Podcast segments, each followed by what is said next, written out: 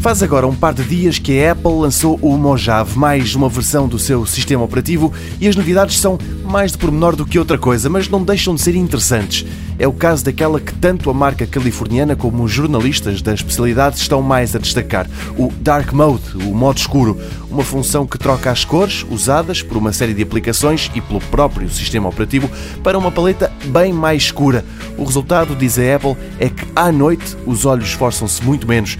Há quem fale em melhorias de produtividade e de atenção, mas quem já o usou diz que não é por aí.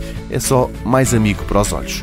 Outra novidade é a das stacks no ambiente de trabalho. A Apple chama-lhe pilhas.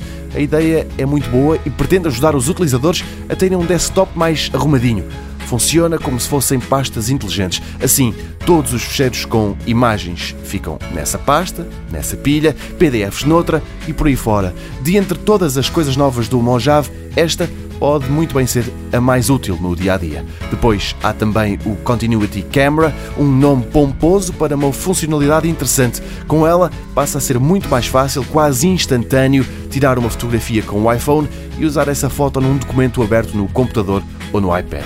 Entre as novidades, destaque também para um reforço na segurança dos dados e para mais funcionalidades dentro do Quick View, mas há uma outra ainda a merecer atenção: os desktop dinâmicos, em que a imagem vai mudando à medida que a Terra gira à volta do Sol. É uma forma de ver as horas a passar sem ter de olhar pela janela. Pena é que a Apple tenha sido tão pouco generosa com esta novidade. Só dá para escolher entre duas imagens.